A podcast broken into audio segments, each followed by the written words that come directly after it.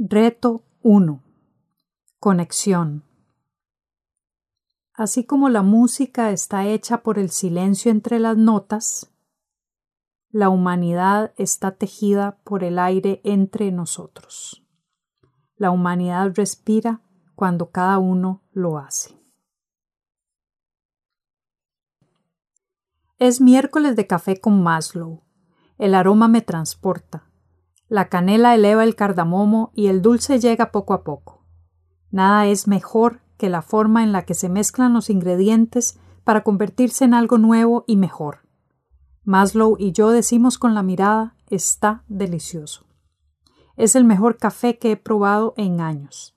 Me encanta la textura de la espuma. Mientras me sirve más café le pregunto ¿Cuál es la motivación más fuerte que tienen las personas? Compartir, responde.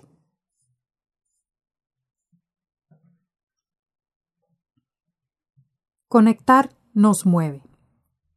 Los niños menores de un año buscan la conexión con la mirada de la persona cercana.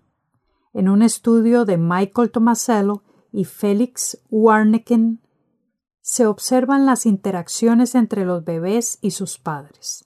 La dinámica era introducir un juguete mientras los papás estaban jugando con el bebé. Los papás debían ignorar el juguete para observar las reacciones de sus niños. Cuando se introduce el juguete y los papás actúan como si no lo hubieran visto, el bebé señala con insistencia el objeto y busca el contacto visual con los papás. Su intención no era que también lo viera, sino compartir la experiencia. La motivación de conectarse consigo mismo, con los demás y con el contexto es transversal a todas las necesidades o motivaciones planteadas por Abraham Maslow y otras teorías de las motivaciones humanas. Más aún, en el día a día la persona presta atención a sus necesidades fisiológicas de seguridad, de amor, de autoestima, de autorrealización, según Maslow 2000, en función de la conexión que generan consigo misma, con otros y con el contexto. Erika Budpai hizo un estudio con personas que comían chocolate sin compañía y con compañía. Los participantes reportaron mejor calidad del chocolate cuando lo consumen acompañados y de forma simultánea, aunque se trató del mismo chocolate. ¿Le ha sucedido que el sabor de alguna comida mejoró o empeoró según la compañía? Además, sus estudios concluyen que cuando se comparte un evento con alguien más, la forma en la que la otra persona lo vive afecta la experiencia propia y viceversa. Por ejemplo, cuando una pareja ve una serie en compañía frente a cuando una la ve y la otra persona está haciendo otra cosa. El gran teatro del Liceu en Barcelona estaba lleno. El cuarteto Uccelli interpreta Crisantemi de Puccini. Esa noche el silencio en los espacios dejaba ver a Puccini en una esquina, tan inspirado como cuando hizo esa composición en una sola noche. Cuatro instrumentos que interpretan con nostalgia, esperanza y agradecimiento. La pieza es eterna en la brevedad de esa noche, acompañada de miles que no estaban y de dos mil doscientos noventa y dos que presenciaron el concierto. El concierto termina y no se escuchan los aplausos. La curadora, Blanca de la Torre, quería conectarse con el público, con ella misma con los servidores de salud que atendían la emergencia COVID-19 y con la naturaleza. En estos tiempos, diseñar un espectáculo sin público presente era el gran reto. No se trataba del regreso al teatro, más bien era a un nuevo lugar, cambiado por COVID-19. Es la primera forma de aplicar la inteligencia creativa, conectar la realidad con la imaginación para crear un nuevo bienestar dedicado a conectar personas consigo mismas, y con el contexto. Retomando la actividad, en el Gran Teatro del Liceu de Barcelona, en la página anterior, el 22 de junio de 2020, en tiempos desconocidos, se celebró un concierto para iniciar la temporada. Los organizadores llevaron 2.292 plantas de viveros locales que representaban el acercamiento a la naturaleza para el público asistente. Las plantas se llenaron de música para luego ir a las casas de 2.292 servidores de salud que han atendido la emergencia provocada por COVID-19. Además, se acompañarán con un certificado del artista. El evento tuvo gran cobertura internacional porque hay una gran necesidad de conectar con los demás a través de las historias. Los seres humanos nos buscamos a nosotros mismos por todas partes. Las historias nos conectan. Dice Olga Sáenz, mi amiga, en una conversación con la autora de esta obra el 5 de julio de 2020. Principio 2. Lo que nos mueve a los seres humanos es conectarse consigo mismo, con los demás o con el contexto. Los recuerdos conectan. Era una tarde borrosa en Nueva York y Robert exigía respuestas. El doctor también estaba sorprendido con el video. La abuela hablaba con la dulzura y calidez de galletas recién horneadas, mientras caminaba sin dolor.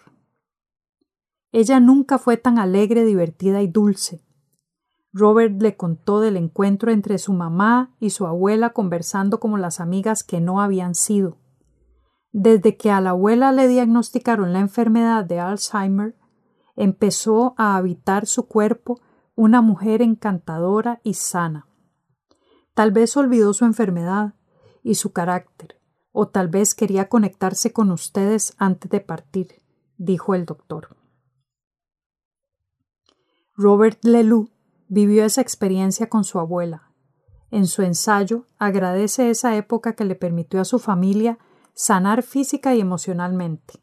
No hay explicaciones científicas aún sobre lo ocurrido con su abuela. El lupus y los resentimientos desaparecieron. Fue un tiempo en el que yo me encontraba mientras ella se perdía. Un tiempo en el que ella se conectó con los demás como nunca lo había hecho. Para conectarnos con nosotros mismos, con el contexto y con los demás, los recuerdos son más importantes que las experiencias.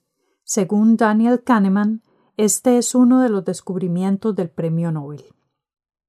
Afirma que se piensa en el futuro como recuerdos anticipados. Las personas tienen dos yo, el que vive las experiencias y el que las recuerda. Este último habla con una voz más fuerte. En 1833, William Fox Talbot hizo un viaje desde Inglaterra al lago Cuomo, en Italia. Estando en el lugar, sentía un gran deseo de compartir la belleza del lugar con sus amigos en Inglaterra. Con esa intención, dibujó un boceto e inició experimentos para poder llevar esa imagen y compartirla. Conocido por sus variados intereses y su capacidad científica, continuó hasta lograr la técnica calotipo, es decir, la técnica que genera negativo o positivo utilizando papel y químicos que se cuenta como los primeros pasos hacia la fotografía actual.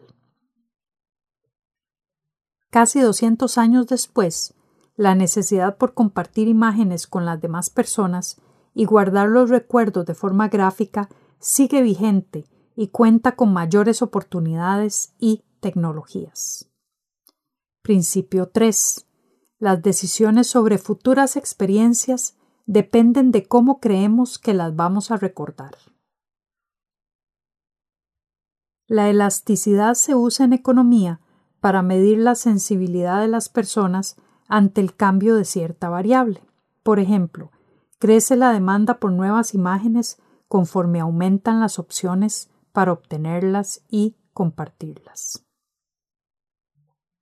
En otras palabras, según crecen las posibilidades de producir imágenes y de compartirlas, crece la producción de imágenes creadas y compartidas. Diariamente, mil millones de personas utilizan la red social especializada en imágenes, Instagram. La mitad de esas personas publican al menos una imagen diariamente, y solo en esta red social se han compartido más de 50 mil millones de fotografías, equivalente a más de siete imágenes por persona que habita el planeta. Ahora es posible hacerlo de inmediato desde cualquier lugar y para el mundo. Por su parte, la cantidad de veces que una persona puede contar o escuchar una historia que la conecta consigo misma, con sus intereses, con las personas o con un contexto, parece infinita. Conectar es una necesidad básica y transversal a todas las demás. Basta con disfrutar un rato con amigos o familia para llegar a las historias que nos conectan y que probablemente ya han escuchado. La ley de utilidad marginal decreciente en economía significa que la utilidad de una unidad adicional de algo es menor que la anterior unidad. Por ejemplo, cuando la persona ve una película la primera vez, percibe mayor utilidad que cuando la ve por segunda, tercera o cuarta vez. La utilidad relativa a cada ocasión baja conforme aumentan las veces. Esto no ocurre cuando se trata de historias que conectan. Al contrario, parece que lo que ocurre es inverso. Parece la ley de utilidad marginal creciente de las historias. Los recuerdos se convierten en historias que permiten conectar con los demás, consigo mismo y con la historia infinita. Principio 4. El bienestar que proporciona conectar depende de cada persona y del momento que vive. Puede preferir conectarse consigo misma, con otros o con el contexto. Conectar con el contexto en tiempos complejos y dinámicos requiere que la persona, la empresa o el grupo consideren al menos cuatro perspectivas según el modelo de David Snowden y de Mary Boone. Por ejemplo, respecto a la pandemia COVID-19, dos perspectivas conectan con la realidad. La que ve lo obvio y la que ve lo complicado. Lo obvio del contexto muestra una relación causa-efecto, generalmente aceptada. En este caso, lavarse las manos previene el contagio del virus. La segunda es lo complicado del contexto. La relación causa-efecto requiere la generación de conocimiento y de especialistas que definan soluciones, a saber, los científicos que estudian el comportamiento del virus el tratamiento y una posible vacuna. En enero 2020, una colaboración china-australiana publicó el primer genoma del virus COVID-19. Es de libre acceso y clave para el desarrollo de una vacuna, pero eso es solo el inicio. Las otras dos perspectivas apelan a la imaginación, la compleja y la caótica. En la compleja, las relaciones causa y efecto solo se pueden ver en retrospectiva, o sea, cuando haya pasado el virus, se podrá comprender las relaciones causa-efecto. Por lo tanto, se convierte en una invitación a experimentar con prácticas innovadoras. La cuarta perspectiva es la caótica, en la cual no es posible ver la relación causa-efecto. La forma de gestionar esta perspectiva es conocida como triage o priorizar, lo que se debe atender y hacerlo en ese orden. Es otra invitación para la imaginación. Estos dos contextos se enmarcan en el ámbito de lo impredecible. ¿Qué sucede cuando la vida está compuesta de los cuatro contextos al mismo tiempo? Se conecta con el contexto desde diferentes perspectivas. Se dan los pasos obvios, se investiga, prueba y prioriza. Conectar con el contexto de la nueva normalidad requiere más de una perspectiva. Cuando se contemplan diferentes enfoques, es posible trascender la información para llegar al conocimiento, trascender el conocimiento para llegar a la sabiduría y trascender la sabiduría para llegar a la armonía. En la nueva normalidad, la brújula apunta hacia varias direcciones al mismo tiempo para indicar la mejor ruta.